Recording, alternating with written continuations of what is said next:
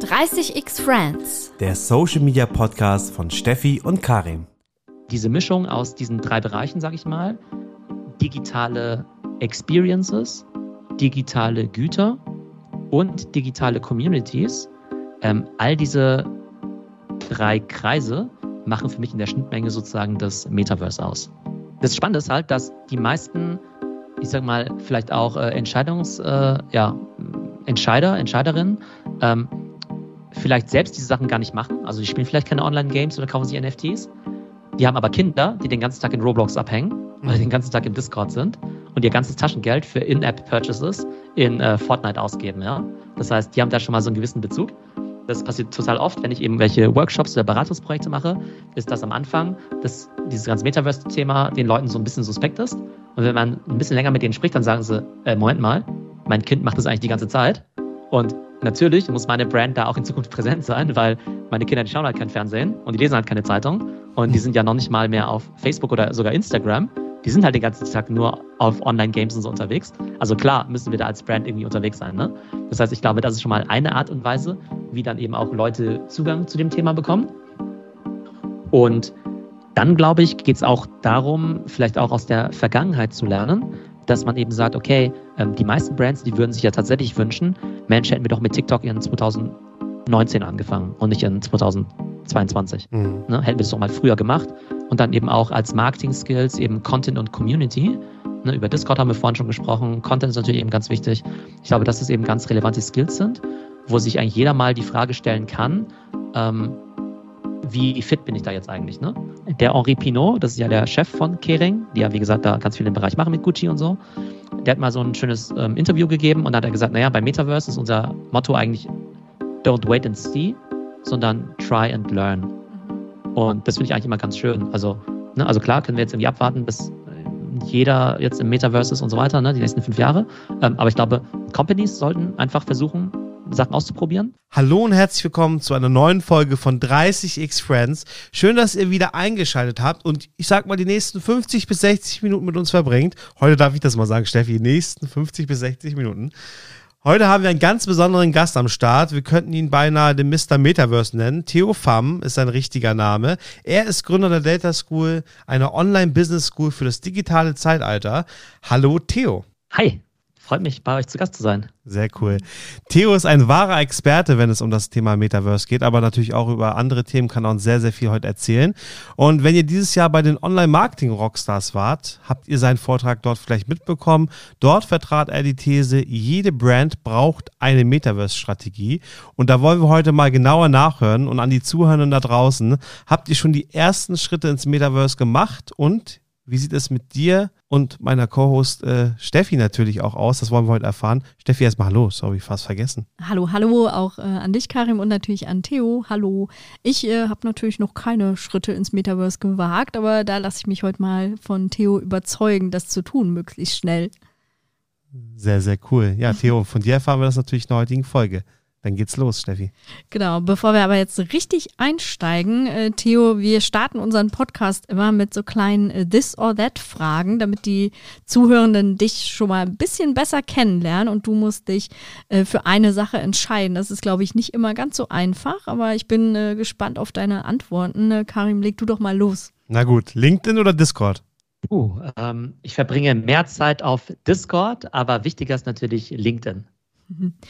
Krypto oder Girokonto? Ich glaube tatsächlich, dass äh, das Girokonto zumindest in den letzten sechs Monaten mehr Stabilität äh, ja, äh, geboten hat.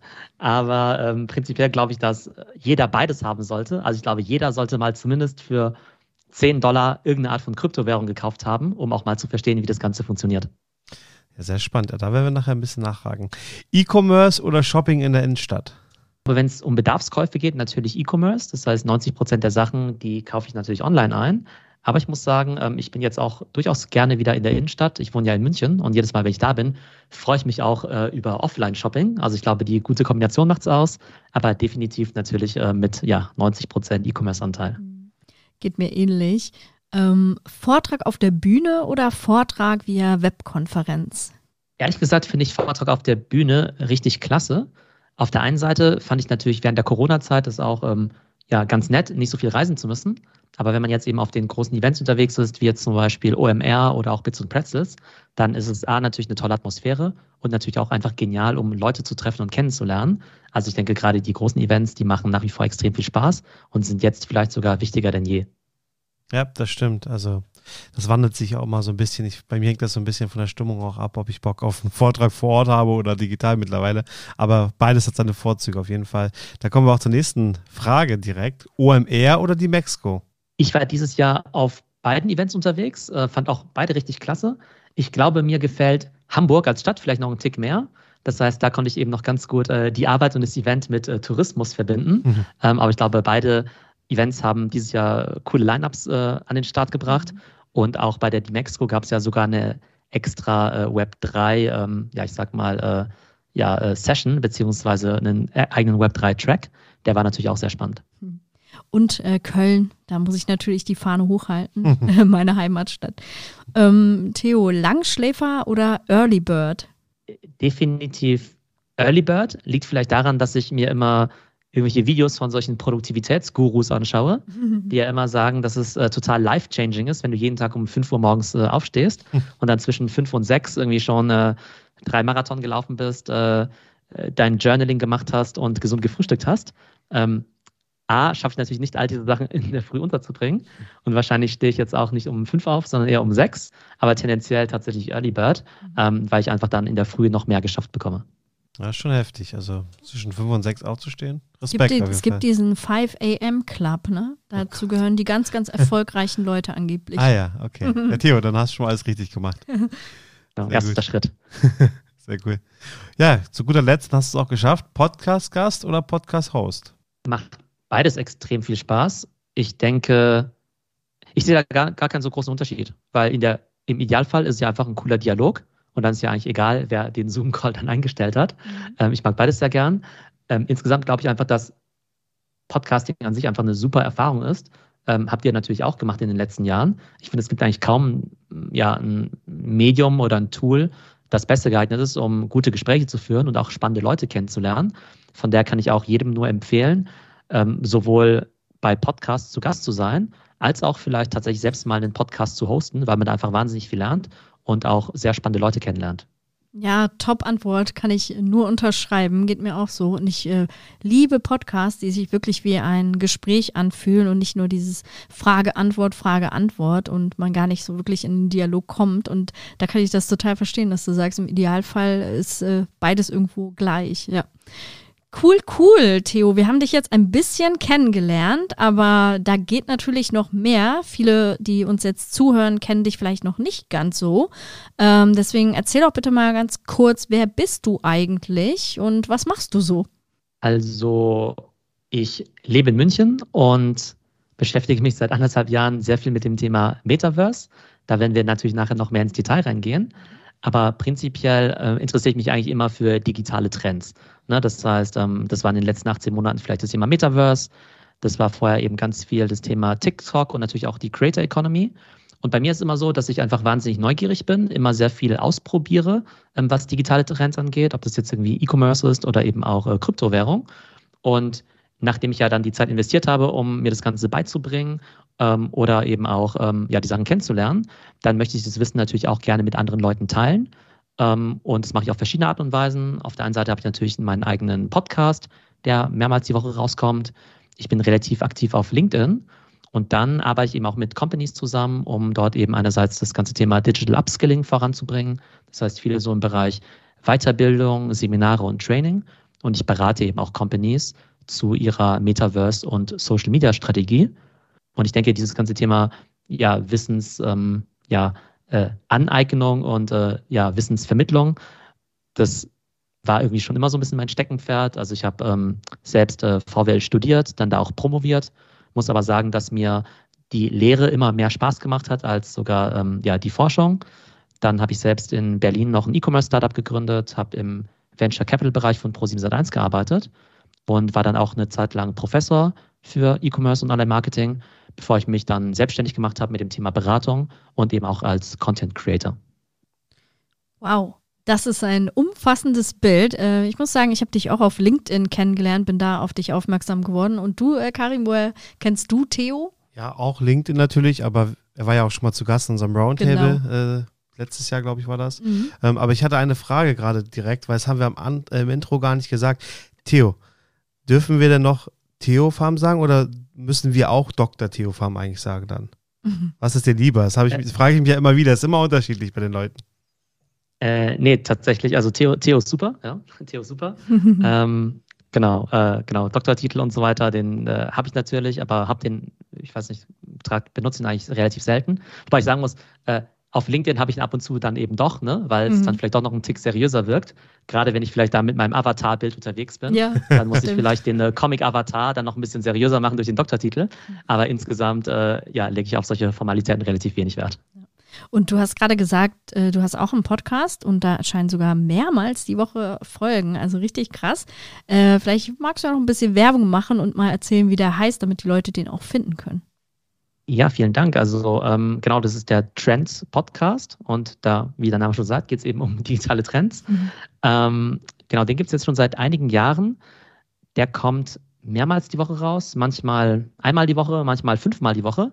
Ich muss ehrlich sagen, dass ich da nie ganz so die Regelmäßigkeit gefunden habe, ähm, wie ich das gern hätte. Mhm. Das ist ja bei allen Leuten, glaube ich, so, die Content machen, die kennen ja das Thema. Ähm, insgesamt bin ich eigentlich ein super Fan eigentlich von Content-Creatern. Und finde das eben immer erstaunlich, wenn Leute das dann eben auch extrem regelmäßig machen können. Und das ist dann eben auch mein Ziel, immer zu sehr zu sagen, hey, ähm, meine Lieblingspodcaster, die machen das doch auch sehr regelmäßig oder so, sogar täglich. Ähm, aber bei mir hängt es natürlich immer ein Stück weit davon ab, ähm, äh, wie stark ich gerade in andere Projekte eingebunden bin. Aber grundsätzlich, ähm, genau, erscheint er mehrmals die Woche, manchmal eben auch in, mit Interviewformaten, so wie wir es jetzt eben gerade führen, und manchmal auch einfach nur zehnminütige Updates über die wichtigsten Tech-Stories des Tages. Krass, krass. Also äh, richtig Respekt, da so dran zu bleiben. Und äh, Karim, ich glaube, an unserer Regelmäßigkeit können wir auch noch ein bisschen arbeiten. Wir haben uns mal vorgenommen, alle zwei Wochen einen zu veröffentlichen. das klappt lächerlich mit allen zwei Wochen dann aber eigentlich. Das, in der Regel klappt das schon, aber äh, von mehrmals in der Woche sind wir noch weit entfernt. Aber, aber da habe ich einen spontanen Gedanken. Ich weiß nicht, ob ich den jetzt schon sagen soll, aber ich weiß, wie wir das Ganze jetzt nochmal neu aufbauen, damit wir quasi noch mehr Podcast-Folgen veröffentlichen, Steffi. Okay, ich bin gespannt. Teaser noch nicht zu viel, okay. würde ich sagen.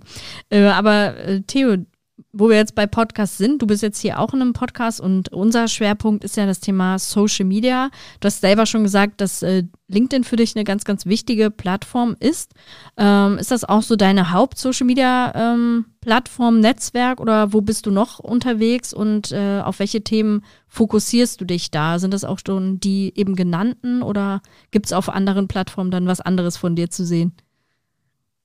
Also LinkedIn ist definitiv die ähm, ja, wichtigste Plattform, auf der ich ja schon auch seit einigen Jahren ähm, sehr ja, recht aktiv unterwegs bin. Ähm, wenn ich jetzt über so einen Social Media Mix nachdenke, dann ja, gibt es ja immer verschiedene Formate. Und da denke ich immer so drüber nach, dass es quasi Shortform-Kanäle gibt, Longform und dann eben auch noch die Community. Sprich, Shortform ist für mich eben LinkedIn, dann auch Instagram und TikTok, wobei ich bei TikTok leider nicht so aktiv bin, obwohl es natürlich ein extrem cooler Kanal ist.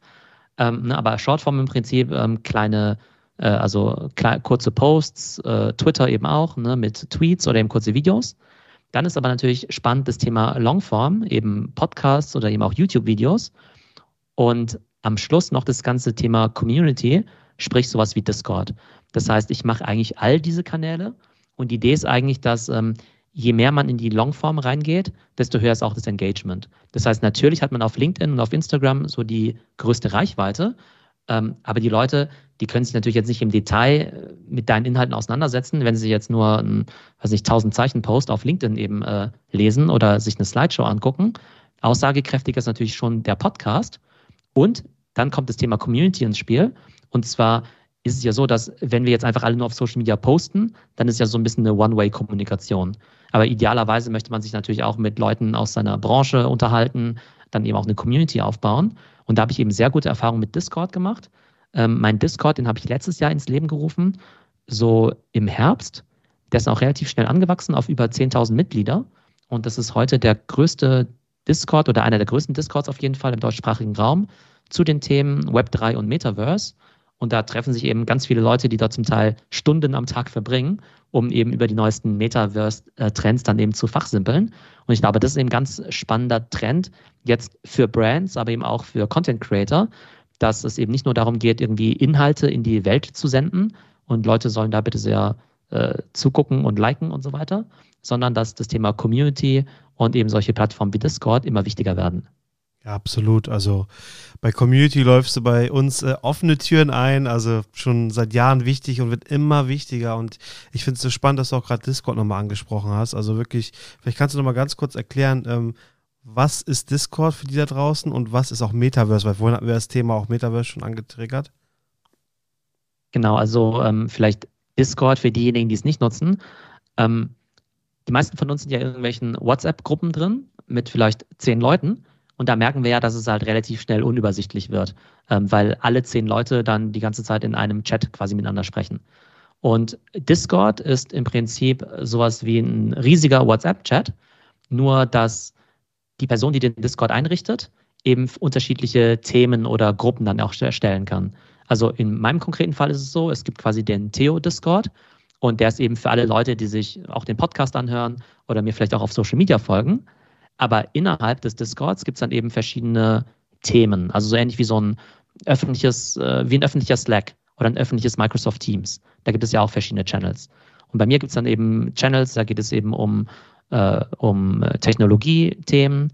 Dann gibt es Channels zu NFTs, ne, dazu kommen wir wahrscheinlich später noch. Dann gibt es irgendwie Channels zu äh, Kryptowährung, zu Metaverse. Das heißt, man kann eben ganz ähm, speziell zu bestimmten Themen miteinander diskutieren. Und dann ist man eben auch schon gleich in dem Kontext drin und weiß, okay, jeder, der jetzt in diesem Channel drin ist, der interessiert sich jetzt auch für das Thema äh, NFT oder Metaverse zum Beispiel. Und ähm, ich glaube, das ist ganz wichtig. Und, ich, und man kann eben auch beobachten, dass immer mehr Brands auch solche Discords einrichten. Also stellt euch vor, ihr seid jetzt Nike. Mhm. Das wäre ja unmöglich, jetzt alle Nike-Kunden oder Fans jetzt in einen Channel irgendwie einzuladen. Hm. Also einmal, weil es sehr viele wären, dann wäre es eben auch noch äh, vielsprachig und international. Und dann interessieren sich halt manche Leute für Running, die anderen für Yoga und die anderen für Fußball oder Basketball. Und wenn jetzt eben Nike so einen Discord aufmacht, könnten sie eben sagen, okay, das alles ist die Nike Community. Wir können es aber unterteilen in verschiedene Länder und Sprachen und dann eben noch in Subchannels zu Fußball, Basketball, Yoga und Running. Und dann ist eben klar, dass sich dort eben nur die Nike-Fans unterhalten, die sich dann eben auch für ähm, Fußball interessieren. Also ich glaube, ein ganz, ganz wichtiges Tool, was noch viel mehr Brands eigentlich nutzen sollten. Das erinnert mich auch direkt so an die Foren von früher einfach. Ne? Also so äh, in Foren zusammenkommen, sich äh, über, über coole Sachen, Nischen oder Lieblingsthemen unterhalten, Facebook-Gruppen früher oder keine Ahnung was. Also ich, jetzt natürlich ein bisschen größer gedacht. Discord sind ja auch mal kleinere ähm, äh, Communities, sag ich mal, die sich da zusammenfinden. Aber du hast ja auch selber skizziert, geht von klein bis groß. Ähm, vielleicht nochmal an der Stelle, aber ganz kurz nochmal, wenn du es jetzt könntest, so in zwei, drei Sätzen, wie würdest du Metaverse beschreiben oder erklären und wie würdest du Web 3.0 vielleicht dann erklären? Es gibt ja Unterscheidungen, habe ich gehört. Also beide Begriffe, sowohl Metaverse als auch Web 3, sind eben nicht so eindeutig definiert. Also werde ich einfach mal euch sagen, was ich darunter verstehe. Mhm. Ähm, beim Thema Metaverse denken ja erstmal alle immer an Meta, an Mark Zuckerberg und an Virtual Reality. Und wenn das Metaverse jetzt tatsächlich nur Virtual Reality umfassen würde, dann wäre es tatsächlich Stand heute kein besonders relevanter Markt, weil es gibt halt nur eine Handvoll Leute, ein paar Millionen Leute auf der Welt, die eben eine Virtual Reality Brille haben. Und die verbringen da auch gar nicht so wahnsinnig viel Zeit drin, weil die Experience sowohl von der Hardware als auch von der Software und vom Content her jetzt eben noch nicht so toll sind. Ne? Das heißt, wenn jetzt Metaverse gleich Virtual Reality wäre, dann würde ich mich für das Thema ehrlich gesagt auch nicht so stark interessieren ich glaube, unter Metaverse verstehe ich eher eine Sammlung unterschiedlicher Technologien, die alle so in Richtung nächste Stufe des Internets gehen. Was meine ich damit? Ähm, unter Metaverse verstehe ich Technologien wie Online-Games, wie zum Beispiel Fortnite oder eben auch Online-Plattformen wie Roblox. Dazu gehört für mich eben auch Virtual Reality, Augmented Reality, was ja viele von uns auch kennen, durch mhm. Snapchat oder eben auch durch TikTok. Ähm, dazu gehören für mich dann eben im Kontext mit Online-Games dann eben auch ähm, digitale Avatare. Und wenn wir eben vermehrt mit digitalen Avataren rumrennen, dann wollen wir vielleicht auch digitale Gegenstände kaufen, dann wollen wir vielleicht auch digitale Klamotten kaufen. Das ist ja auch der Grund, weshalb es eben ne, äh, Brands wie Gucci und so weiter eben so spannend finden, jetzt eben in Roblox äh, präsent zu sein, um dort dann eben auch digitale Klamotten für Avatare dann eben zu verkaufen. Also das sind für mich alle Teile des Metaverse. Ähm, Discord gehört für mich insofern auch dazu, als dass es eben eine digitale Community ist. Das heißt, die Leute, die schreiben dann nicht nur irgendwie anonym wie in so einem, ich sag mal, äh, Forum, sondern du kennst den anderen auch mit seinem Spitznamen. Also wenn wir jetzt alle in einem äh, Discord wären, dann gäbe es da auch eben den Theo, den äh, Karim und eben auch die Steffi, vielleicht mit irgendeinem ähm, Nickname oder mit einem anderen Profilbild. Aber ich wüsste halt so gesehen halt schon, wer du bist. Also ich weiß vielleicht nicht, wer du in der Realität bist, aber ich weiß halt relativ genau, wofür du dich interessierst mhm. und wo du vielleicht auch kompetent bist. Das heißt, diese Mischung aus diesen drei Bereichen, sage ich mal, digitale Experiences, digitale Güter und digitale Communities, ähm, all diese drei Kreise machen für mich in der Schnittmenge sozusagen das Metaverse aus. Ja, super spannend, auch nochmal die verschiedenen Aspekte aufgezeigt zu bekommen, weil ich glaube, viele denken wirklich, äh, ja, okay, ich ziehe mir jetzt die VR-Brille an und dann geht's los und das war's auch irgendwo schon. Und wahrscheinlich ist das auch etwas, was dann viele nicht so abholt. Äh, die kennen aber dann die Vorzüge nicht, die du gerade beschrieben hast. Und dann gibt es ja noch die Frage, was ist das Metaverse und was ist das Web 3? Die werden ja oftmals auch ein bisschen synonym verwendet. Ähm, ich glaube, über das Web 3 kann man auf zwei Arten nachdenken. Also rein technisch impliziert Web 3 immer auch die, ja, ich sag mal, die Präsenz von äh, Dezentralisierung beziehungsweise eben auch von äh, Blockchains. Ne? Und die Idee ist dann eben, dass äh, im Web 3 zum Beispiel irgendwelche Güter, die ich jetzt kaufe, digitale Güter zum Beispiel, dass die dann eben auch wirklich mir gehören in Form von so einem NFT. Also das Ding ist ja, wenn ich heute mir bei Fortnite jetzt irgendeinen Gegenstand kaufe oder eine Skin in so einem Online-Game, dann kann ich das Ganze zwar nutzen, aber es gehört mir nicht wirklich. Das heißt, ich kann es im Spiel nutzen, aber ich kann es jetzt nicht irgendeine, in eine andere Umgebung mitbringen und ich kann es jetzt eben auch nicht ähm, verkaufen, da ich diesen digitalen Gegenstand nicht besitze. Ähm, Im Web 3 ist es dann aber so, dass ich eben einen Token kaufen kann und der Token, also dieses NFT, das ähm, beweist sozusagen meine Ownership über eben irgendwelche Items und das ist dann eben auch auf zentralen Blockchains, wie zum Beispiel der Ethereum-Blockchain, dann eben auch festgeschrieben. Ne? Das heißt, der, das heißt, um nochmal auf die Frage zurückzukommen, äh, Web 3, also du kannst ein Metaverse haben ohne Kryptokomponenten. Also wenn du jetzt in VR gehst, in die Vision von Mark Zuckerberg, dann hat es im Zweifelsfall überhaupt nichts mit, ähm, ja, überhaupt nichts mit äh, Kryptowährung zu tun oder mit Blockchains. Äh, und auch, aber, aber sobald du eben sagst, mein digitales Leben ist mir so wichtig, dass ich da eben auch eine gewisse Ownership haben möchte über meine Assets, da kommt eben dieses ganze Thema Blockchain mit ins Spiel. Das heißt, es gibt sozusagen, ich sag mal, eine Art Metaverse Lite oder ein Web 2.5, was eher auf aktuellen Plattformen aufbaut, wie eben Roblox und Fortnite und dann gibt es eben das Web 3, wo dann eben äh, ja, digitale Ownership und Blockchain eine sehr große Rolle spielen. Ich hoffe, das war halbwegs verständlich erklärt. Ich finde das sehr gut, ja. Also wäre ich jetzt quasi auch an der Uni oder irgendwo hätte ich das jetzt einfach verstanden und hätte nicht irgendwie das mhm. Gefühl, dass ich nicht wüsste, was es ist. Ich kann zwar nicht alles wiedergeben, aber ich äh, kriege immer ein besseres Gefühl für das Thema, muss ich sagen. Aber wie seht ihr das denn? Also ich weiß jetzt auch nicht, wie viel ihr mit diesem Thema zu tun habt. Also ähm, seht ihr das Ganze auch eher als so einen ja, größeren Themenkomplex oder verbindet ihr es doch schon sehr, sehr stark mit dem Thema Virtual Reality und Mark Zuckerberg? Also ich, äh, ich, hab, ich kannte die Aspekte auf jeden Fall schon, dass es NFT gibt und äh, Blockchain, Web3 eine ganz andere äh, Art auch irgendwie vielleicht werden wird, äh, wie wir miteinander kommunizieren und viele, viele Möglichkeiten auch äh, bieten wird.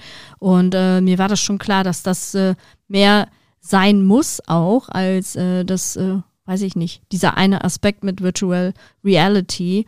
Äh, aber ich habe mich tatsächlich immer gefragt, dieses Fortnite, Roblox und so, wie sehr ist das eigentlich wirklich Metaverse oder äh, ist das etwas, was man sich vielleicht irgendwie so Schön zurechtredet, ja. äh, passt das überhaupt zusammen? Aber das habe ich jetzt besser verstanden. Vor allem man auch ganz ehrlich dazu sagen muss, wie bei allem im Leben ist auch immer viel, äh, ich sag mal, Marketing-Bullshit äh, mhm. mit ja. dabei äh, dass Leute halt einfach irgendwie Sachen umlabeln. Mhm. Das kennt man ja bei anderen Themen auch so, dass dann alles plötzlich irgendwie künstliche Intelligenz ist und alles ist irgendwie ja. Blockchain und so. Mhm. Ähm, ich glaube, wichtig ist, ähm, ja, ich glaube, dass man so ein grobes äh, gemeinsames Verständnis darüber hat, ähm, wofür dann eben so ein Begriff steht, auch wenn er vielleicht nicht hundertprozentig ähm, ja, definiert ist. Und klar wird natürlich auch gerade vieles eben umgelabelt, was es vielleicht schon gibt, damit es halt ein bisschen sexier klingt. Mhm. Ich glaube aber tatsächlich beim Thema Gaming gibt es auch so einen fließenden Übergang. Ähm, und zwar ist es so, dass es ja Games gibt, die ich halt relativ isoliert spiele. Also wenn ich jetzt halt irgendein, ich sag mal, irgendein Rennspiel spiele, dann mache ich das vielleicht eher alleine und fahre halt gegen, gegen, weiß nicht, gegen den Computer oder so. Und ähm, bringt, und da spielt meine eigene Persönlichkeit jetzt ja auch keine besonders große Rolle. Aber ich glaube, in dem, ich glaube, in dem Augenblick, wo ich eben sehr viel mit anderen Leuten interagiere, vielleicht in dieser virtuellen Welt nicht nur Spiele spiele, sondern auch einfach rumhänge und socialize, mhm. ich meinen eigenen Avatar habe, äh, den ich vielleicht auch ähm, zu meiner Persönlichkeit mache, zu meinem alter Ego, dem irgendwelche Klamotten anziehe, ich vielleicht auch echtes Geld dafür ausgebe, ich vielleicht sogar auch echtes Geld verdienen kann mit dem Spielen von Spielen, mit dem Verkauf von digitalen Gegenständen. Ich glaube, wenn wir in diese Bereiche reinkommen, dann ähnelt ja so gesehen das äh, Computerspiel immer mehr der realen Welt. Und ich glaube, dann kann man dann eher von Metaverse sprechen, mhm. als wenn ich jetzt einfach nur, weiß nicht, Super Mario oder sowas spiele. Und äh, das beantwortet ja mehr oder weniger eigentlich auch schon die Frage von vorhin, äh, kann Facebook oder Meta jetzt da das für sich alleine beanspruchen, das Metaverse, das dem ist demzufolge ja nicht so. Genau, ich glaube, dass die Motivation von Meta, ich glaube, da lohnt es sich tatsächlich äh, ein bisschen im Detail drüber zu sprechen. Und zwar wissen wir ja, dass ähm, Meta ja gerade eine ziemlich schwierige Situation hat. Ähm, 75 Prozent äh, an äh, ja, Börsenkurs, an Marketkapitalisierung verloren in den letzten zwölf Monaten. Die Ankündigung, dass Facebook zu Meta wird, das ist jetzt ja ziemlich genau ein Jahr her. Und damals war die Welt natürlich noch eine ganz andere. Damals gab es noch keine Rezession, da gab's, damals gab es noch kein äh, äh, ja, Krieg. Ähm, damals ist die ja, Krypto- oder Tech-Blase noch nicht geplatzt. Das heißt, die Vorzeichen von Mark Zuckerberg, quasi dieses neue Thema Metaverse zu starten, die Vorzeichen waren natürlich schon mal deutlich günstiger. Ähm, jetzt ist es ja so, dass im Web 2 Instagram ja eigentlich den Anschluss verloren hat an TikTok. Mhm. Ne? Also jetzt nicht nur was die User angeht oder die Content Creator, sondern eben auch rein technologisch. Ich glaube, das, was man ja oftmals denkt bei Social Media, ist, dass man denkt, naja gut, jetzt ist halt die nächste App wieder cool und gehypt ähm, und dass es halt eher so eine Art Modeerscheinung ist. Tatsächlich ist es aber so, dass ja Meta oder Instagram rein technisch gar nicht mehr in der Lage sind, ähm, die Creator-Tools zu bauen, die eben so ein TikTok-Creator braucht oder eben auch die künstliche Intelligenz, die erforderlich ist, um wirklich gute Content-Empfehlungen zu machen, um deine For You-Page eben richtig zu personalisieren. Mhm. Also da geht es eben nicht nur um äh, cool oder nicht cool, sondern auch wirklich um technische Ressourcen, die eben so ein Meta aktuell einfach nicht hat, beziehungsweise wo er einfach halt Jahre hinter einem TikTok eben äh, zurückliegt. Und da denkt sich so ein Mark Zuckerberg irgendwie, naja, Web 2 ist irgendwie doof, weil äh, TikTok ist da ein ziemlich starker Wettbewerber und ich bin mega abhängig von Apple, ähm, auf deren Plattform ich erlaufe. Und wenn Apple jetzt eben sagt, hey, ähm, Tracking von Usern gibt es nicht mehr, dann wird ja auch die Datenqualität, die ich sammle, eben immer schlechter. Das heißt, ähm, man könnte jetzt sagen, der Mark Zuckerberg, der tritt jetzt die Flucht nach vorne an und sagt, äh, ja, Web 2, das ist halt irgendwie meine Cash-Cow, aber eigentlich will ich jetzt ins Metaverse gehen und dort eben meine eigene Plattform aufbauen. Und ich möchte jetzt eben im Metaverse nicht mehr nur eine App von vielen sein, die jetzt eben auf iOS oder auf Android läuft, sondern ich möchte selbst das Betriebssystem des Metaverse werden. Ich möchte das iOS und das Android des Metaverse werden. Das heißt, das ist die Ambition zu sagen, ich möchte das Apple des Metaverse werden mit Hardware, also VR-Brillen und eben auch dem Ökosystem, bestehend eben aus Software und einem App Store. Das ist die große Vision, aber es ist natürlich extrem schwer umzusetzen. Mhm. Ja, so quasi der Rising Star sein und dann irgendwann der Platzhirsch für das Thema wenn man das mal so. Ja, krass. Ja, also da bin ich gespannt und da, da würde mich auch mal wirklich deine Meinung interessieren, Theo. Prognose, jetzt vielleicht nicht nur auf äh, Meta, das Unternehmen, sondern auch auf das Thema Metaverse. Glaubst du, dass das in fünf bis zehn Jahren oder in welchem Zeitraum wird das massenfähig sein, angekommen sein in der Gesellschaft? Ich glaube, das ist eine ganz starke Frage der Definition. Wenn du jetzt sagst, ähm, äh, Metaverse hat sich durchgesetzt, wenn wir alle VR-Brillen haben, dann würde ich sagen, äh, nie, niemals. Ja. ähm, oder vielleicht in, keine Ahnung, 20 Jahren oder so. Ähm, wenn wir aber Metaverse wieder ein bisschen breiter fassen und sagen, okay, ähm, Online-Games sind Metaverse, Communities sind Metaverse, virtuelles Arbeiten über Zoom und Teams ist ein Stück weit eben auch Metaverse, ne? Also das ist wieder mhm. Definitionssache. Dann könntest du auch sagen, wir sind eigentlich schon mittendrin. Ähm, und ich vertrete eigentlich eher die zweite Auffassung, dass unser ganzes ähm, leben und arbeiten online, was ja durch Corona nochmal viel stärker online gegangen ist, dass es halt auch schon gewisse Ausprägungen des Metaverse sind. Das heißt, so gesehen würde ich eigentlich sagen, naja, jeder von uns ist irgendwie schon, also McKinsey hat irgendwann mal eine Definition gebracht, Metaverse ist einfach die nächste Stufe des Internets. Ja? Und wenn man jetzt diese Definition teilt, dann würde ich sagen, sind wir alle schon mehr oder weniger im Metaverse eben drin, die einen mehr oder weniger. Ne? Das heißt, von einem Spektrum von 1 bis 10 sind wir irgendwie alle mit drin, weil wir alle irgendwie virtuell arbeiten und in äh, Slack und Teams und so weiter rumhängen. Und dann gibt es eben manche, die zusätzlich dazu noch äh, viele Online-Games spielen, die zusätzlich dazu noch Kryptowährungen haben, NFTs kaufen, einen digitalen Avatar haben, Virtual Reality nutzen und so weiter. Das heißt, wenn wir sagen, das Metaverse ist irgendwie eine, ja, die Summe aus zehn verschiedenen Technologien, hat sicherlich jeder von uns schon eine dieser Technologien mehr oder weniger genutzt. Das heißt, jeder von uns könnte sagen, hey, auf einer Stufe von 1 bis 10 bin ich schon im Metaverse, die einen eben nur 1 von 10, die anderen 10 von 10. Und da würde mich jetzt auch interessieren, ähm, wie, äh, ja, wie sehr seid ihr denn schon im Metaverse drin, wenn man das jetzt als Definition nehmen würde? Keine Ahnung, ich weiß ich nicht, vier, fünf sowas. Natürlich, also virtuelles Arbeiten, ganz klar, muss man schon mal einen Punkt vergeben, auf jeden Fall. Ähm, ich selber bin jetzt nicht so die Zockerin mehr, aber ich äh, schaue ganz viele Twitch-Streams und äh, auch da kennt man Win-Challenges, wo so Games wie Fortnite gezockt werden. Das heißt, äh, damit ähm, bin ich auch sehr viel konfrontiert, auch wenn ich es nicht selber spiele. Das heißt, äh, mir sind all diese Sachen bekannt und ähm, ja auch nicht fremd. Ähm, ich hatte auch schon mal eine Virtual Reality Brille an und habe dieses klassische Metaverse, was viele vielleicht dann auch vor Augen haben, mit diesen virtuellen Räumen und Avataren und so, habe ich auch schon getestet. Äh, also ich glaube, ich bin nicht ganz so entfernt, aber ähm, ich persönlich habe noch nie mich mit NFTs äh, auseinandergesetzt oder gekauft. Äh, so das äh, würde ich sagen, nee, da bin ich noch nicht. Ja, bei mir ist ähnlich, aber ein bisschen mehr vielleicht in der Hinsicht, weil ich, ich zocke natürlich auch sehr gerne, auch so Roleplay, aber auch äh, so andere Spiele, wo du auch vor allem mit äh, Trading Cards oder Icons und so agierst, sage ich mal, digitale Währung. Also wenn man das jetzt so bezeichnen möchte bei FIFA oder sowas, ne, bei EA, äh, wenn man sich da Footkarten und sowas holt. Solche Sachen vielleicht, ähm, Dazu kommt noch, ich war auch schon mal so bei ähm, Roblox zum Beispiel, auf dem Konzert, also in Roblox auf dem Konzert. Ähm, was noch? Ja, also da gab es schon einige Berührungspunkte. Ich würde sagen, eine, aber ich finde es irgendwie schwer zu sagen, ja, ist jetzt eine 5 oder 6 von 10, weil da, dafür, da kenne ich mich auch nicht gut genug mit aus, gebe ich ganz ehrlich mhm. zu. Machen wir mal eine solide 4 von 10 trotzdem draus. Ja. Und bei dir, Theo? Ja. Jetzt kommt die 10 von 10. Mhm. Aber. Tatsächlich bin ich gar kein so großer Fan von VR. Mhm. Also ich habe mir zwar schon, äh, ich habe auch das Meta Quest zu Hause und habe mir schon in meinem Leben irgendwie x VR-Brillen gekauft, aber ehrlich gesagt nie besonders viel Zeit darin verbracht. Also habe ich jetzt irgendwie keinen riesen Fan davon. Ähm, ich glaube, das muss noch deutlich besser werden, bis die Leute das dann eben äh, regelmäßig nutzen. Ich habe äh, in meiner Kindheit natürlich super viel gezockt, äh, jetzt aber als äh, Erwachsener ziemlich wenig Zeit gehabt. Das heißt, so gesehen müsste ich mir da mindestens schon mal zwei, drei Metaverse-Punkte abziehen dafür, dass ich eben relativ wenig in VR und relativ wenig in Online-Games mache. Ich glaube, die Sachen, die ich so ein bisschen mehr mache, sind wahrscheinlich äh, ja digitale Communities, da ich eben sehr viel Zeit in Discord dann eben verbringe. Und ähm, ich habe natürlich auch in den letzten Jahren sehr viel Zeit mit NFTs dann eben verbracht, also mit digitalen Gütern und habe da eigentlich so ziemlich alles gekauft von digitalen Avataren, ähm, weiß nicht, Board Apes, äh, Clone X und ähnliches. Ich habe mir digitale Grundstücke gekauft, digitale ähm, Gebäude gekauft und quasi customized und eingerichtet. Bist du auch auf Scams ähm, reingefallen? Ähm, zum Glück nicht auf besonders äh, große Scams, ja. Ähm, also hier und da kann es natürlich immer mal passieren, dass du irgendwie auf einen äh, Link klickst, auf den du nicht hättest klicken äh, mhm. sollen.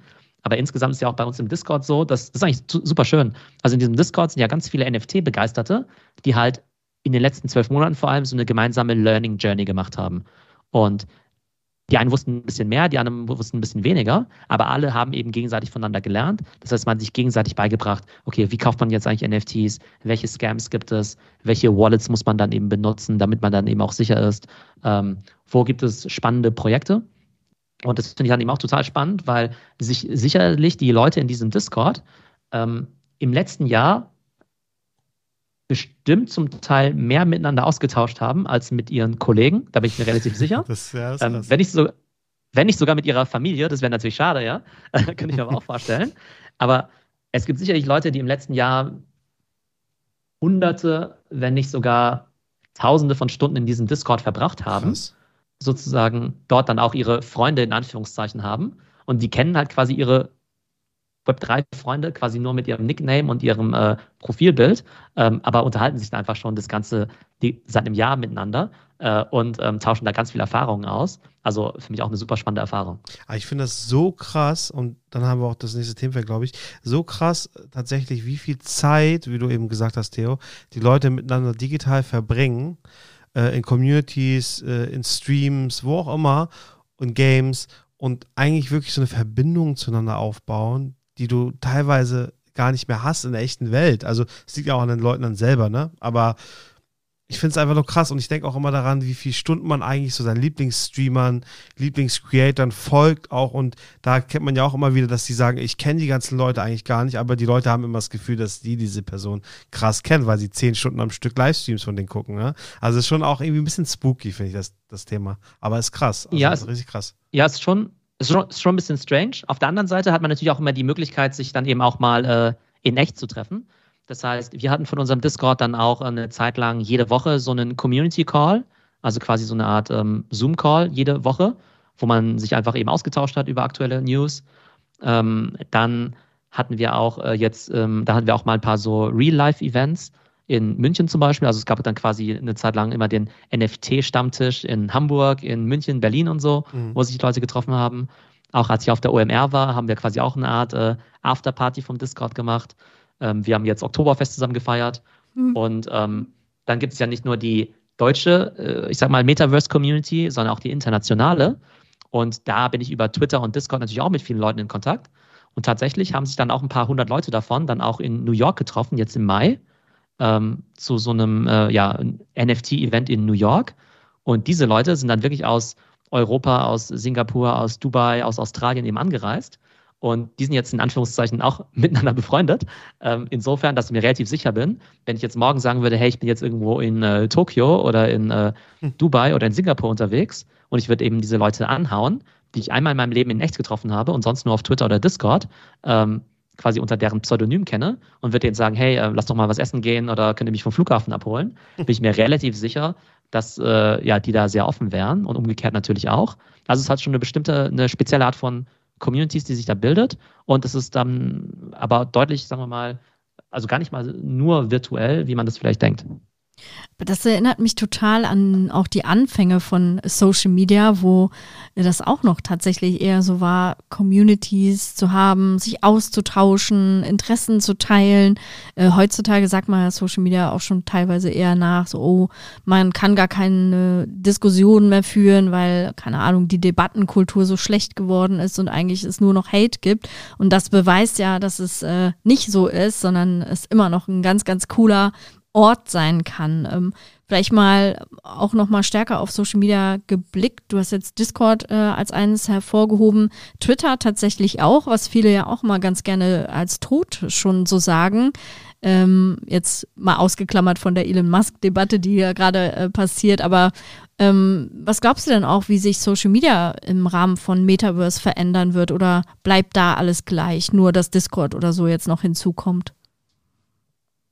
Also man sieht ja schon, dass viele Plattformen jetzt eben auch solche, ich sag mal, Web3-Elemente beziehungsweise Krypto auch nach und nach einführen.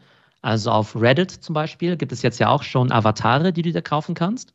Ne? Also klar, du kannst natürlich immer irgendein Profilbild natürlich hochladen oder du kannst dir quasi ein verifiziertes Profilbild ähm, holen, das du dir in, in, Form von einem NFT kaufen kannst. Und die bekanntesten davon natürlich sind immer diese Board Apes, ne? die ja wahnsinnig teuer sind. Aber es gibt eben auch NFT-Profilbilder, die halt nur ein oder zwei Dollar kosten oder sogar kostenlos sind. Aber da ist die Idee dann zu sagen, okay, auch wenn die kostenlos sind, sind sie halt irgendwo begrenzt. Es gibt halt irgendwie nur 10.000 davon und du kannst irgendwie damit zeigen, dass du Teil dieser Community bist. Also das sehen wir eben bei Reddit mit diesen NFT-Profilbildern. Ähm, bei Twitter hast du es ja eben auch, dass wenn du jetzt ein Profilbild hast, ähm, ein NFT zum Beispiel, dann kannst du ja deine Wallet eben auch mit Twitter dann connecten und dann kannst du zum Beispiel als Profilbild eben auch nur das, die Bilder benutzen, die du als NFT besitzt. Das heißt, wenn du jetzt zum Beispiel so ein, ähm, auf Twitter zum Beispiel, da siehst du ja zum Teil diese sechseckigen Profilbilder Mhm. und das sind dann eben Twitter Blue-Abonnenten, die halt äh, für Twitter eben Geld bezahlen jeden Monat, die dann ihre Wallet connected haben um dann zum Beispiel als Profilbild ihren Board Ape dann eben zu nehmen. Das heißt, wenn ich jetzt, äh, nehmen wir an, äh, Steffi hat jetzt ein äh, Board Ape oder ein anderes NFT als Profilbild, dann würde es eben als Twi bei Twitter auftauchen als ein sechseckiges Profilbild. Und dann könnte ich aber auch drauf tappen und eben gucken, naja, ähm, was ist das für ein, eigentlich für ein NFT? Und dann würde mir dann direkt angezeigt werden, das ist das NFT aus der und der Kollektion, das ist der Smart Contract dazu und das ist das Item auf der Blockchain. Das heißt, dadurch kannst du eben auch so eine Art digitale Identität quasi ähm, ja, verifizieren ein Stück weit, im Gegensatz zu normalen Profilbildern, die ja einfach jeder jetzt ja klauen könnte mhm. ähm, und so gesehen sich ja für jemand anderen ausgeben könnte. Ähm, also das sind eben Initiativen auf Reddit und auf Twitter. Und auch bei Instagram sehen wir ja auch, dass jetzt ja auch ähm, NFTs ja auch eingeführt werden. Die heißen dort Digital Collectibles. Das heißt auch bei Instagram, wenn du jetzt auf de, das Menü gehst, ähm, dann siehst du den Abschnitt, der heißt Digital Collectibles. Da kannst du eben auch deine Wallet dann eben connecten und kannst dann quasi auch deine NFTs dann eben hoch, hochladen. Und das könntest du deshalb machen, weil du sagst, ich bin jetzt ein ähm, Sammler, der einfach nur seine Sammlung zeigen möchte und auch zeigen möchte, hey, ich besitze wirklich diese Bilder. Mhm. Oder es könnte sein, dass du ein Künstler bist und zeigen willst, hey, das ist mein Portfolio. Aber wenn euch diese NFTs gefallen, könnt ihr auch sofort draufgehen und das eben erwerben. Und dann wird quasi die Ownership von diesem Bild vom Künstler an dich übertragen. Das heißt, wir sehen überall so links und rechts kleinere Initiativen in Richtung Metaverse und Web 3. Äh, und die Frage ist natürlich, was sich davon dann langfristig durchsetzen wird. Ja. Es gab ja, äh, also ich glaube, das war Anfang des Jahres so einen richtigen Hype ähm, um NFT und äh, Board Ape und so weiter. Und viele Influencer haben sich dann auch NFT gekauft. Einige sind auch vielleicht Scams auch reingefallen. Und da war ja wirklich dann auch der Vorwurf, was bringt das denn alles, wenn ich dann jetzt so ein NFT als Profilbild habe? Ist das nicht eigentlich nur was äh, zum Flexen und die Leute, die eh das Geld haben, äh, zeigen das dann jetzt auch nochmal ähm, mit voller Brust und aber so einen richtigen Sinn dahinter gibt es eigentlich nicht. Ähm, also würdest du da sagen, ja, die haben recht oder äh, steckt da doch noch mehr dahinter? Ich glaube, es ist ein relativ vielschichtiges Thema. Ähm, und ich glaube, jeder hat da irgendwo so ein, so ein bisschen recht. Ähm, also einmal ist es so, dass NFTs natürlich eine totale Spekulationsblase waren. Ähm, das heißt, viele Leute, die sich jetzt für viel Geld diese NFTs gekauft haben, die sind heute im Minus. Zum Teil mit 50 Prozent, mit 80 Prozent oder mit 90 Prozent. Wobei man sagen muss, auch Leute, die sich jetzt irgendwie Aktien von Facebook gekauft haben, die sind auch 75 Prozent im Minus. Ja? Also. NFT-Käufer sind jetzt nicht die einzigen, die da vielleicht äh, ein unglückliches Händchen beim Investment hatten. Ich glaube, die nächste Frage, die sich ja stellt, ist, was bringt dieses NFT eigentlich? Genau. Und tatsächlich ist es so, dass wenn es jetzt eben nur ein nettes Bildchen ist, dann ist es halt tatsächlich eben nur, dass ich die Kunst besitze oder es eben so ein digitaler Flex ist. Selbst wenn es nur das wäre, hätte es aus meiner Sicht eine Daseinsberechtigung. Denn es gibt ja auch Leute, die sammeln eben Kunst, mhm. ne? Ja. Und das ist halt eine Art digitale Kunst zu sammeln. Und es gibt auch Leute, die kaufen sich eine Uhr oder eine Handtasche für 10.000 Euro. Und das machen sie ja auch nicht nur, weil man in der Handtasche irgendwie sein Handy transportieren kann genau. oder weil die Rolex irgendwie die Uhrzeit anzeigt. Also ich glaube, so ein Flex ist irgendwie ja durchaus gelerntes Verhalten. Von da habe ich jetzt eigentlich kein Problem damit. Mhm. Ja, ja. Ich glaube, das NFT wird dann interessant, wenn es darüber hinaus noch eine gewisse Utility hat. Also Utility, ähm, Sachen, die ich damit machen kann. Und zwar musst du es so vorstellen, dass wenn du jetzt eben so ein NFT kaufst, du jetzt ja nicht einfach nur so ein Bildchen bekommst, sondern eben auch noch einen Token.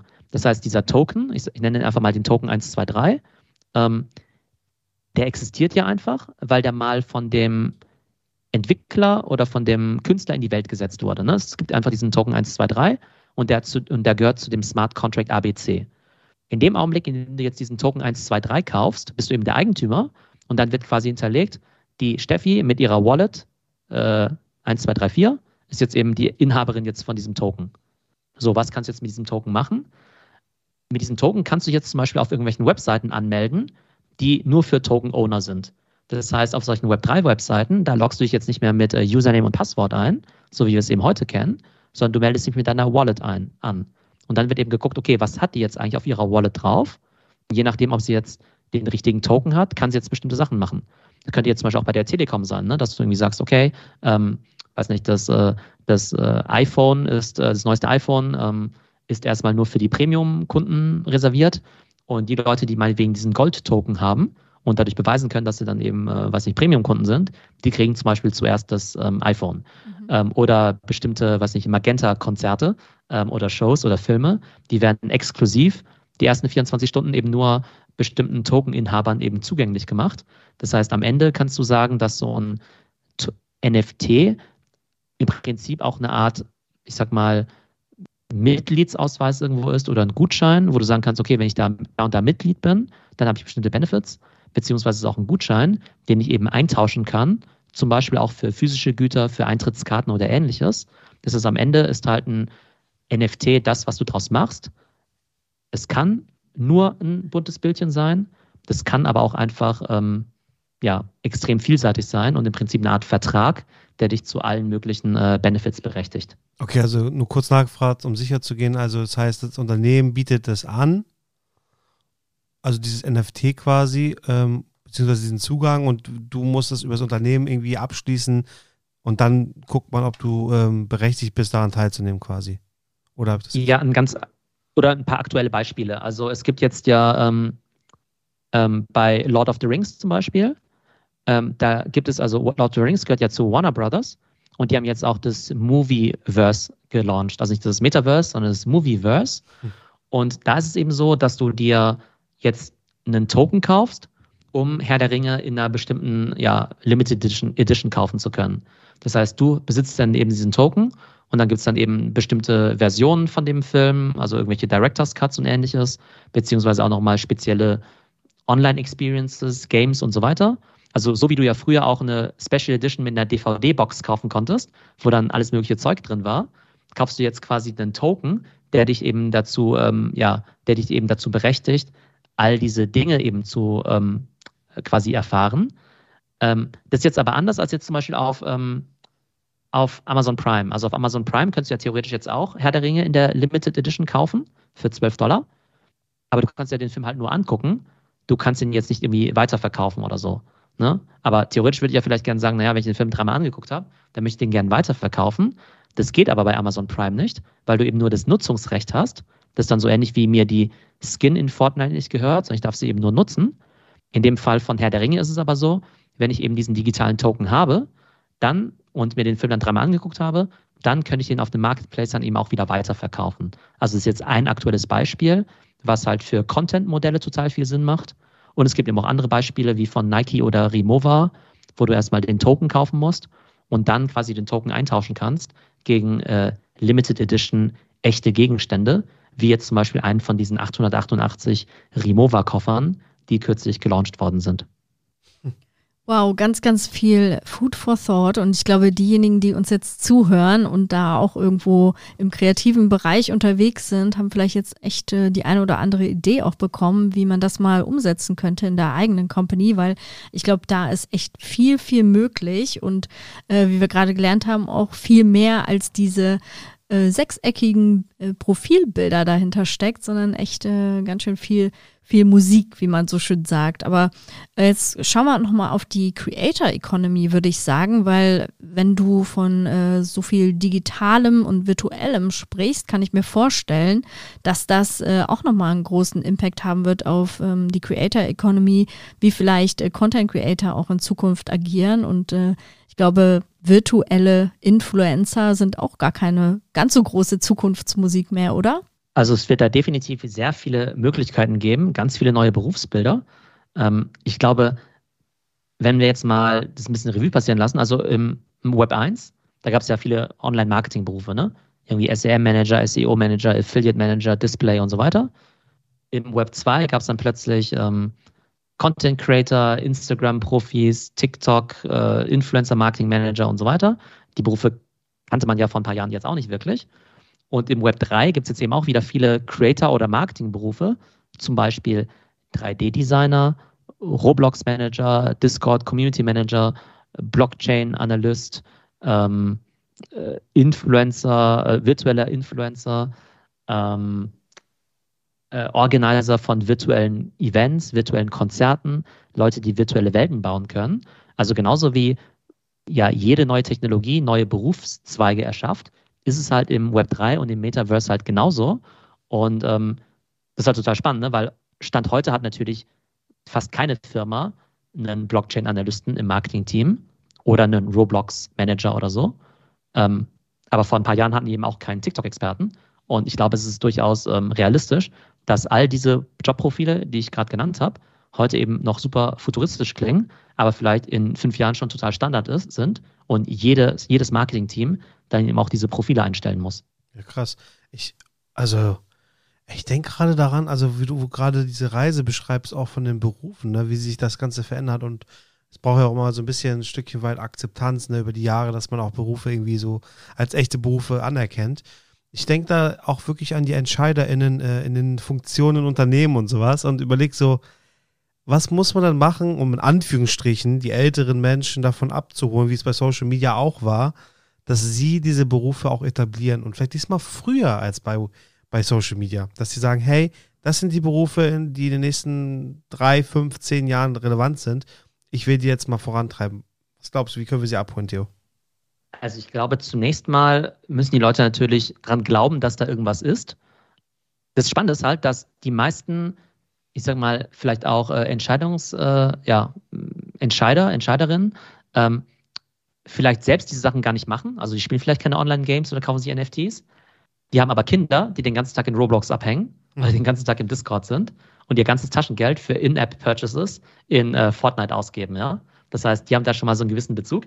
Das passiert total oft, wenn ich eben welche Workshops oder Beratungsprojekte mache, ist das am Anfang, dass dieses ganze Metaverse-Thema den Leuten so ein bisschen suspekt ist. Und wenn man ein bisschen länger mit denen spricht, dann sagen sie, äh, Moment mal, mein Kind macht das eigentlich die ganze Zeit. Und natürlich muss meine Brand da auch in Zukunft präsent sein, weil meine Kinder, die schauen halt kein Fernsehen und die lesen halt keine Zeitung und die sind ja noch nicht mal mehr auf Facebook oder sogar Instagram. Die sind halt den ganzen Tag nur auf Online-Games und so unterwegs. Also klar müssen wir da als Brand irgendwie unterwegs sein. Ne? Das heißt, ich glaube, das ist schon mal eine Art und Weise, wie dann eben auch Leute Zugang zu dem Thema bekommen. Und dann, glaube ich, geht es auch darum, vielleicht auch aus der Vergangenheit zu lernen, dass man eben sagt, okay, ähm, die meisten Brands, die würden sich ja tatsächlich wünschen, Mensch, hätten wir doch mit TikTok in 2019 angefangen und nicht in 2022. Mhm. Ne? Hätten wir das doch mal früher gemacht, wären wir doch mal früher auf diesen Zug aufgesprungen, hätten wir doch auch früher mal eine App gebaut. Und ähnlich denke ich eben auch über diese ganzen Metaverse-Plattformen nach. Ähm, die sehe ich jetzt gar nicht unbedingt als so voll die krasse neue Experience, sondern so ähnlich wie Social Media.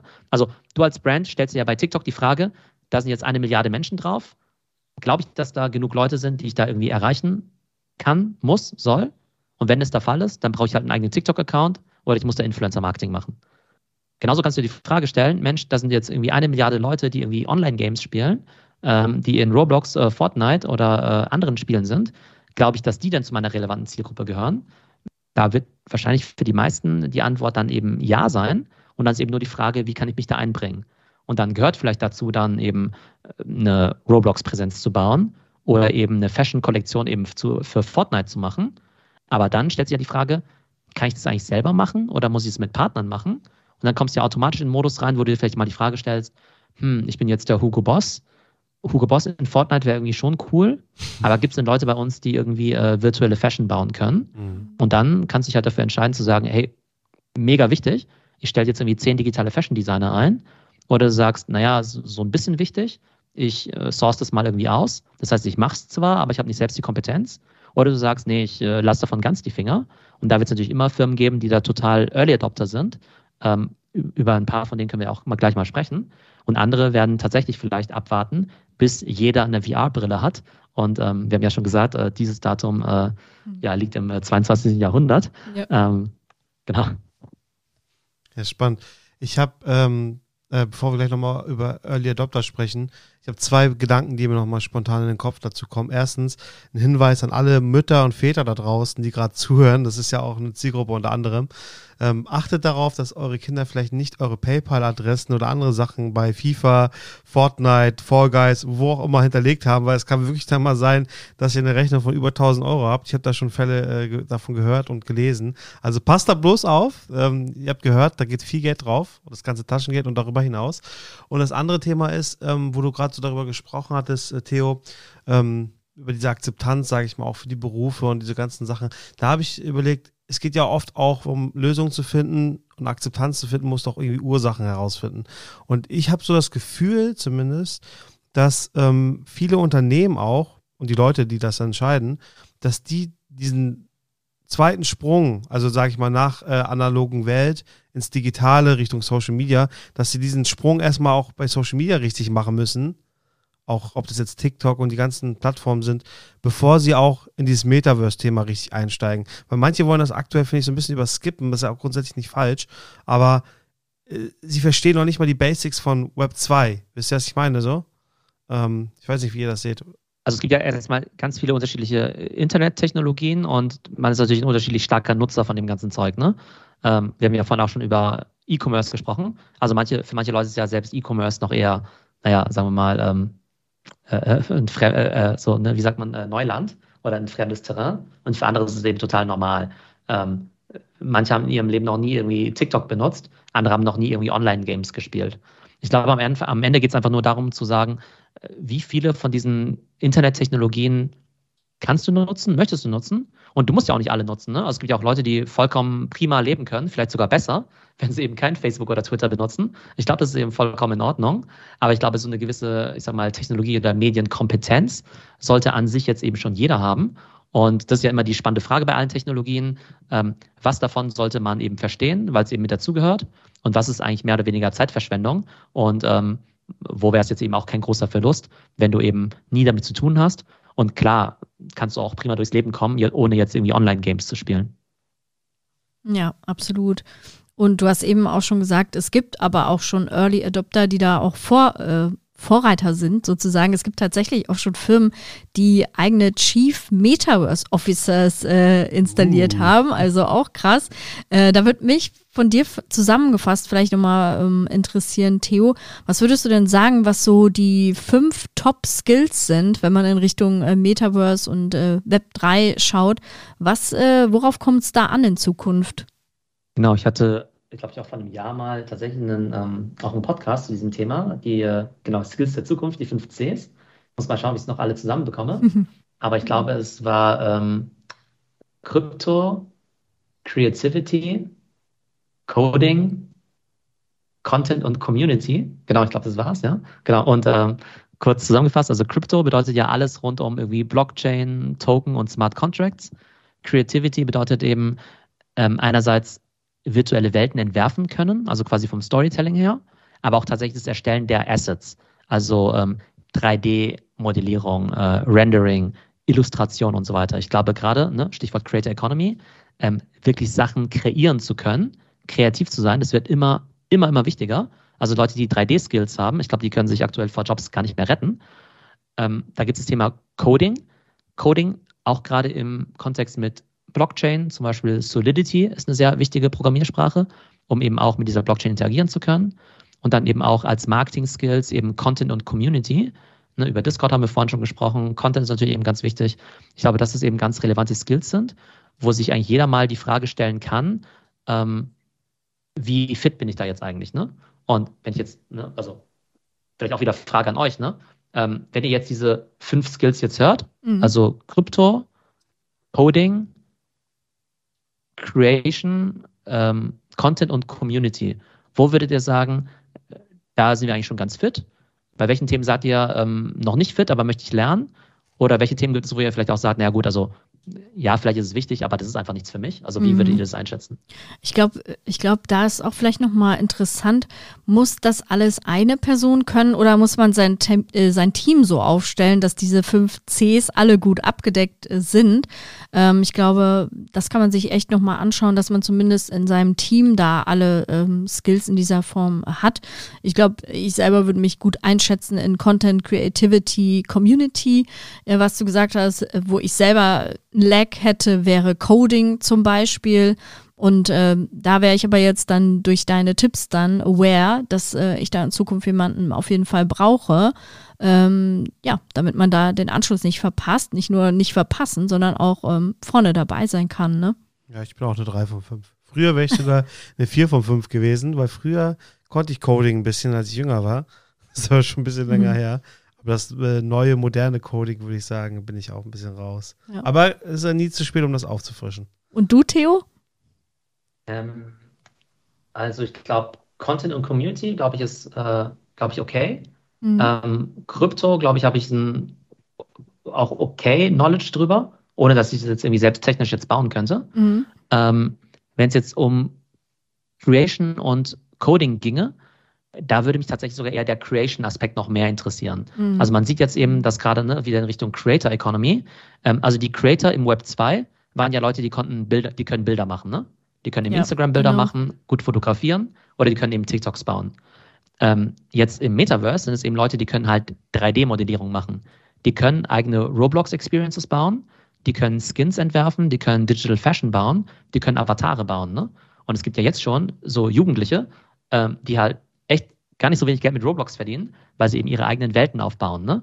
Die machen jetzt halt keine Instagram-Seite, sondern die machen halt eine Roblox-Experience. Mhm. Ähm, oder ich sehe das ja auch gerade in diesem ganzen Creator-Space, dass Leute sich jetzt echt einen Namen machen, ähm, indem sie echt abgefahrene digitale Sneaker eben entwerfen und dann eben auch mehr oder weniger von Nike direkt abgeworben werden, weil Nike das eben auf äh, Social Media, auf Twitter eben sieht und sich denkt, äh, Moment mal, dieser Creator da, der ähm, oder die Julia1234 mhm. mit dem lustigen Profilbild, die macht die abgefahrensten 3D-Designs, die müssen wir unbedingt für uns gewinnen. Und ich glaube, das sind einfach nochmal ganz andere Arten äh, von Berufen, von Perspektiven, aber auch wie du dein eigenes Personal Branding betreibst.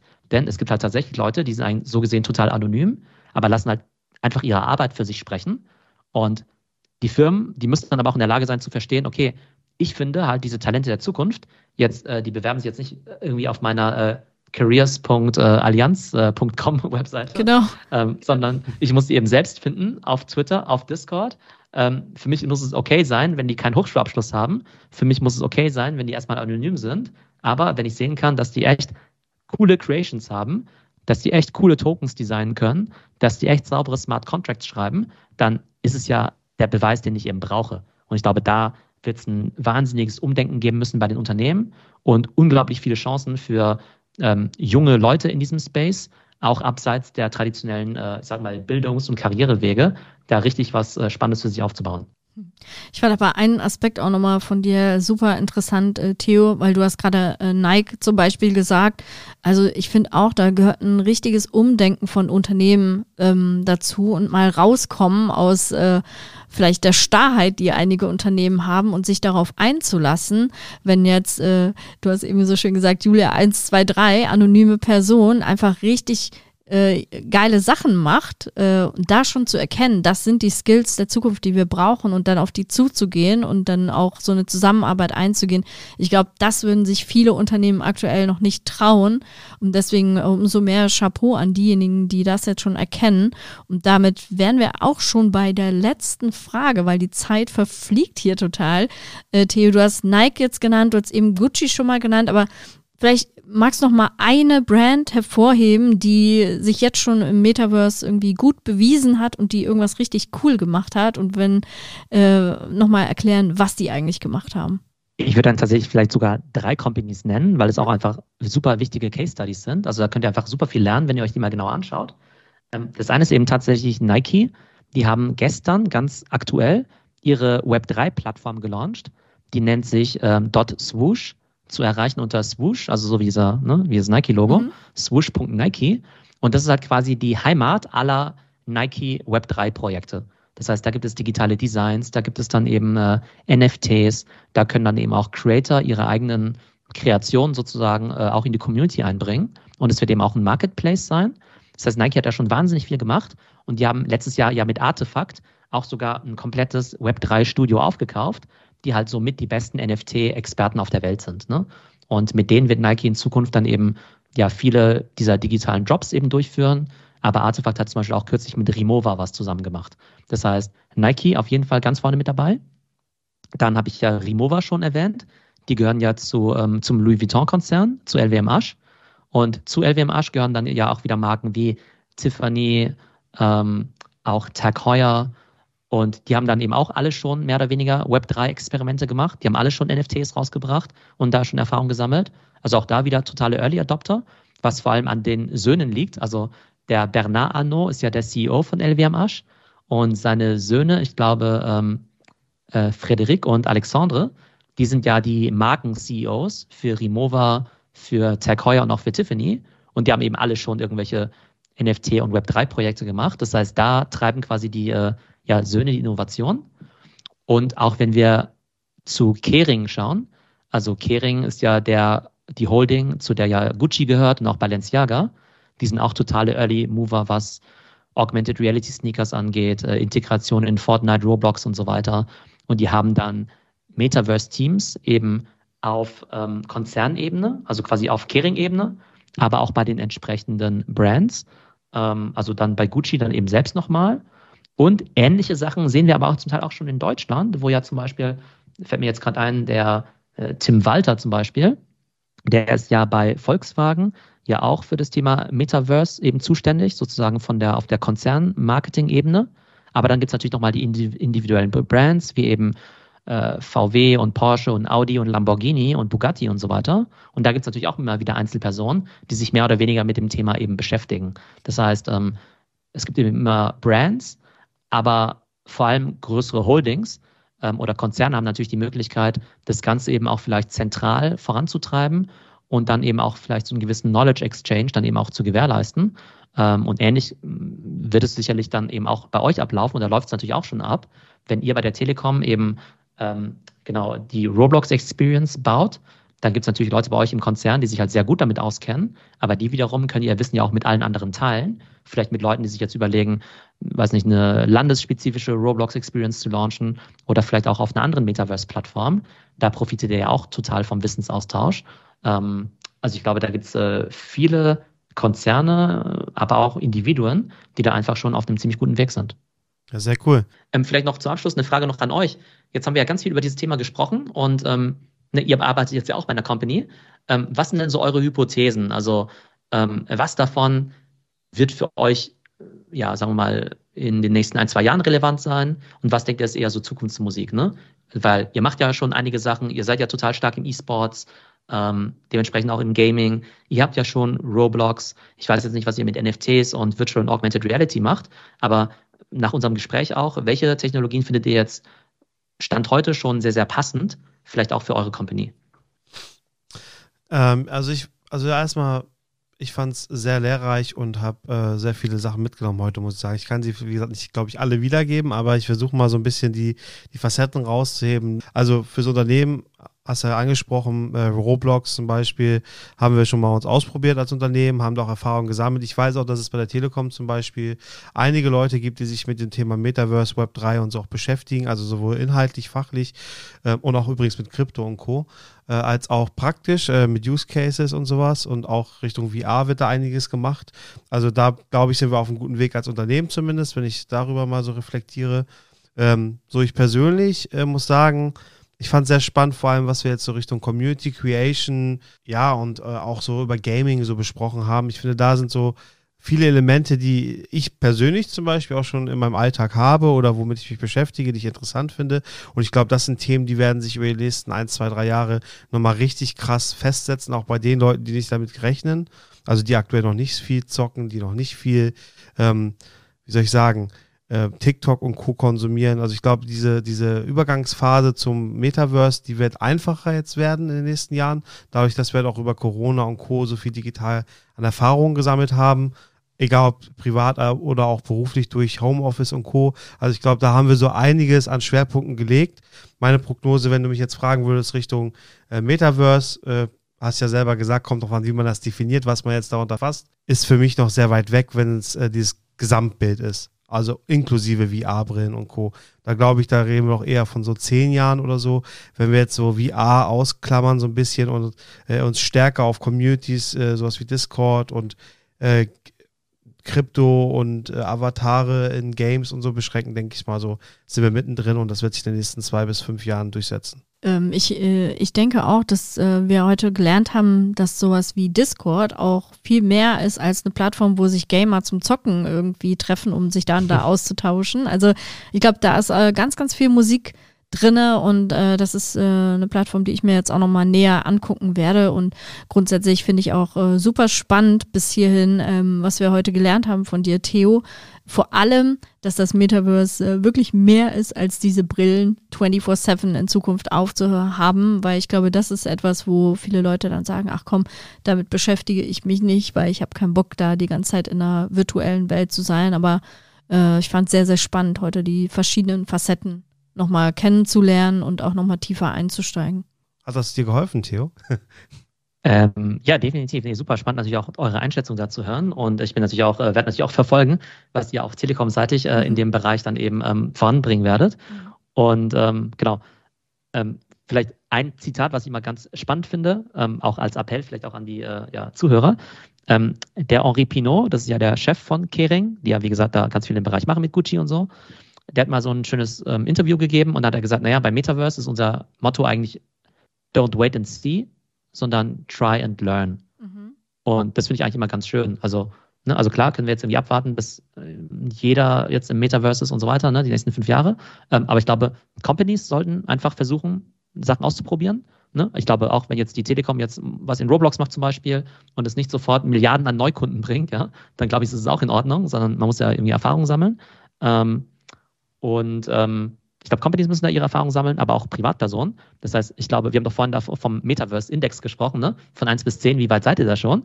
Und wenn vielleicht einfach jeder Zuhörer, der jetzt vielleicht auch Spaß an dem Thema hat, sich die Frage stellt, Mensch, äh, ja, ein paar Sachen mache ich ja schon, aber ach ja, Roblox mal 10 Minuten mal reinspielen, mal für 10 Euro Kryptowährung kaufen, mal das erste NFT kaufen, eine Wallet anlegen und so weiter. Ich glaube, das sind alles Sachen, die im schlimmsten Fall einfach nur Zeit kosten, im besten Fall einem aber ganz neue Perspektiven eröffnen. Von daher würde ich eigentlich jeden da gerne ermuntern, einfach mal diese Sachen auszuprobieren. Und äh, dann kann auch jeder von sich behaupten, dass er jetzt äh, mit äh, zumindest äh, anderthalb Füßen auch heute schon im Metaverse steht. Sehr, sehr cool.